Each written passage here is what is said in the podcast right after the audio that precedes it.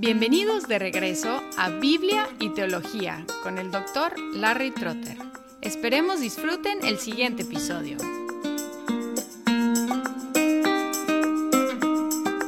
El siguiente evento en la exaltación de Cristo es la ascensión, y la ascensión se registra explícitamente como evento solamente en Lucas 24 y en Hechos capítulo 1, dos escritos por el mismo autor Lucas. Al final de Lucas 24, entonces Jesús los condujo fuera de la ciudad hasta cerca de Betania, y alzando sus manos los bendijo. Y aconteció que mientras los bendecía, se separó de ellos y fue llevado arriba al cielo. Ellos, después de adorar a Jesús, regresaron a Jerusalén con gran gozo y estaban siempre en el templo alabando a Dios. En Hechos 1, versos 6 en adelante, entonces los que estaban reunidos les preguntaban, Señor, ¿restaurarás en este tiempo el reino a Israel? Jesús les contestó, No les corresponde a ustedes saber los tiempos ni las épocas que el Padre ha fijado con su propia autoridad, pero recibirán poder cuando el Espíritu Santo venga sobre ustedes, y serán mis testigos en Jerusalén, en toda Judea y Samaria, y hasta los confines de la tierra. Después de haber dicho estas cosas, fue elevado mientras ellos miraban, y una nube los recibió y los ocultó de sus ojos. Mientras Jesús ascendía, estando ellos mirando fijamente al cielo, se les presentaron dos hombres en vestiduras blancas, que les dijeron, Varones Galileos, ¿por qué están mirando al cielo? Este mismo Jesús, que ha sido tomado de ustedes al cielo, vendrá de la misma manera, tal como lo han visto ir al cielo.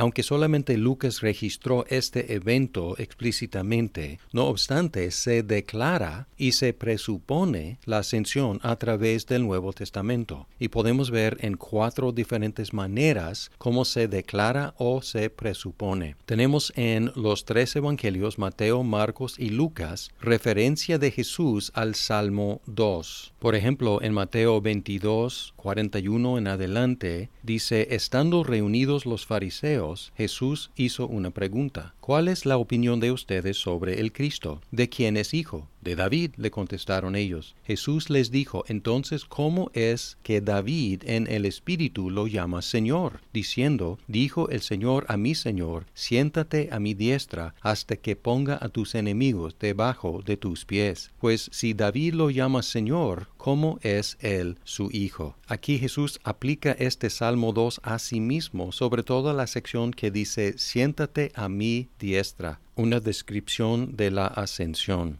Además, Jesús se aplicó a sí mismo Daniel capítulo 7, la visión del Hijo del Hombre que llega sobre las nubes. También aparece en Mateo, Marcos y Lucas. Por ejemplo, Mateo 26, 64. Jesús le contestó, Tú mismo lo has dicho, sin embargo a ustedes les digo que desde ahora verán al Hijo del Hombre sentado a la diestra del poder y viniendo sobre las nubes del cielo. Aquí aplicando a sí mismo esta visión que ubica al Hijo del Hombre a la diestra de Dios. Además, en las promesas que Jesús hizo sobre el envío del Espíritu Santo, habla de la ascensión. En Juan 16, 5 al 7. Pero ahora voy al que me envió, y ninguno de ustedes me pregunta, ¿a dónde vas? Pero porque les he dicho estas cosas, la tristeza ha llenado su corazón. Pero yo les digo la verdad, les conviene que yo me vaya porque si no me voy, el consolador no vendrá a ustedes, pero si me voy, se lo enviaré. La ascensión precondición del envío del Espíritu Santo.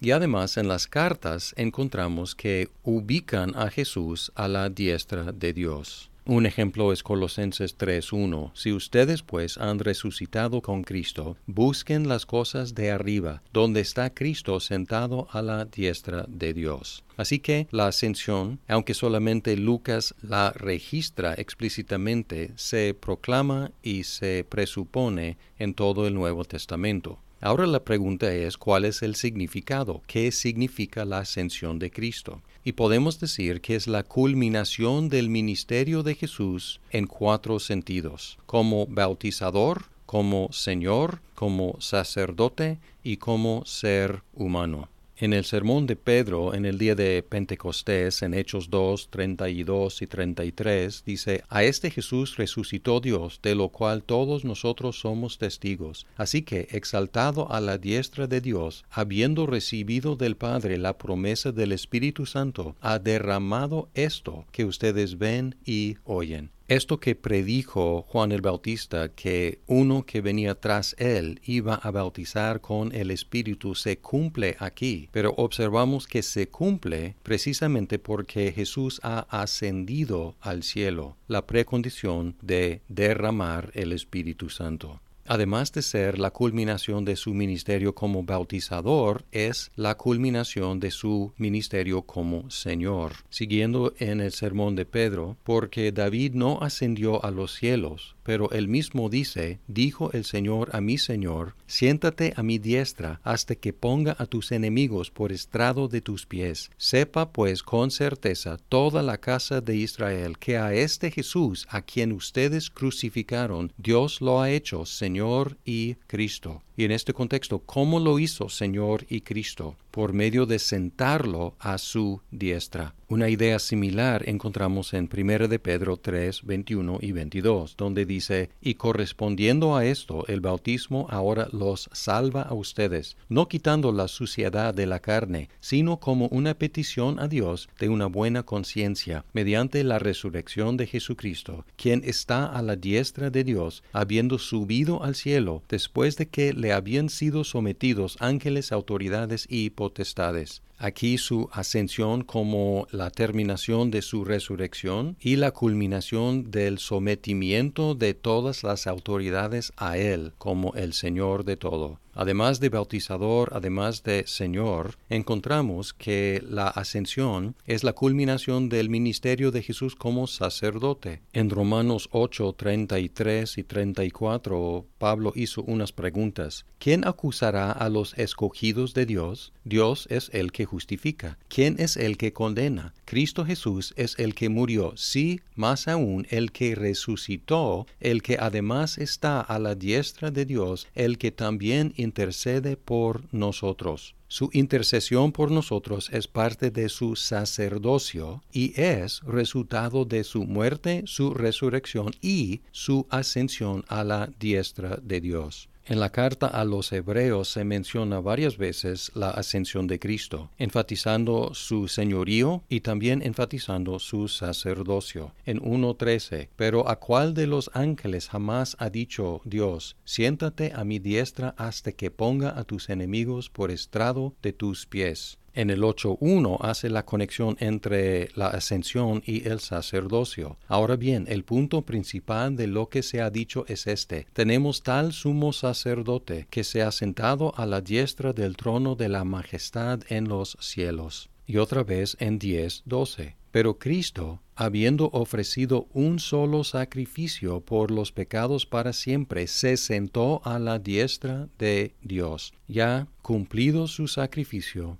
él se sentó, terminando y culminando su ministerio sacerdotal, para que desde la diestra de Dios Él interceda por nosotros. Además de bautizador, Señor y sacerdote, hay una categoría más básica. La ascensión de Cristo es la culminación de su ministerio como ser humano. Hay una conversación a través de Juan 6 entre Jesús y algunos así llamados discípulos, donde Él se describe como el pan que desciende del cielo y que hay que comer de ese pan una imagen de fe para tener vida eterna. Y muchos de esos así llamados discípulos empiezan a ofenderse por sus palabras y entramos en la conversación en el versículo 60. Por eso muchos de sus discípulos cuando oyeron esto dijeron, dura es esta declaración, ¿quién puede escucharla? Pero Jesús, consciente de que sus discípulos murmuraban por esto, les dijo, esto los escandaliza, pues que si vieran al Hijo del Hombre ascender donde estaba antes aquí indicando que si es ofensiva la idea de su descenso, más ofensiva va a ser la idea de su ascenso. Si no podían aceptar que Él hubiera descendido del cielo, ¿cómo iban a aceptar su ascensión al cielo como hijo del hombre? estaban ofendidos con lo carnal, con lo corporal, con lo humano del lenguaje de Jesús. Y aquí está diciendo que en su humanidad él iba a ascender al cielo. Entonces, ¿qué es la ascensión? La ascensión de Cristo es la presentación y la presencia de la humanidad redimida ante Dios. En resumen, la ascensión es la culminación del ministerio de Jesús como bautizador, como Señor, como sacerdote y como ser humano. Mientras Jesús esté a la diestra de Dios, los que están unidos a Él nada tienen que temer. Como el himno dice, ante el trono celestial, Él intercede hoy por mí. Gran sacerdote es Jesús, quien por siempre vivirá, y en sus manos, por su amor, mi nombre ya grabado está, y mientras en su trono esté, nadie de él me apartará.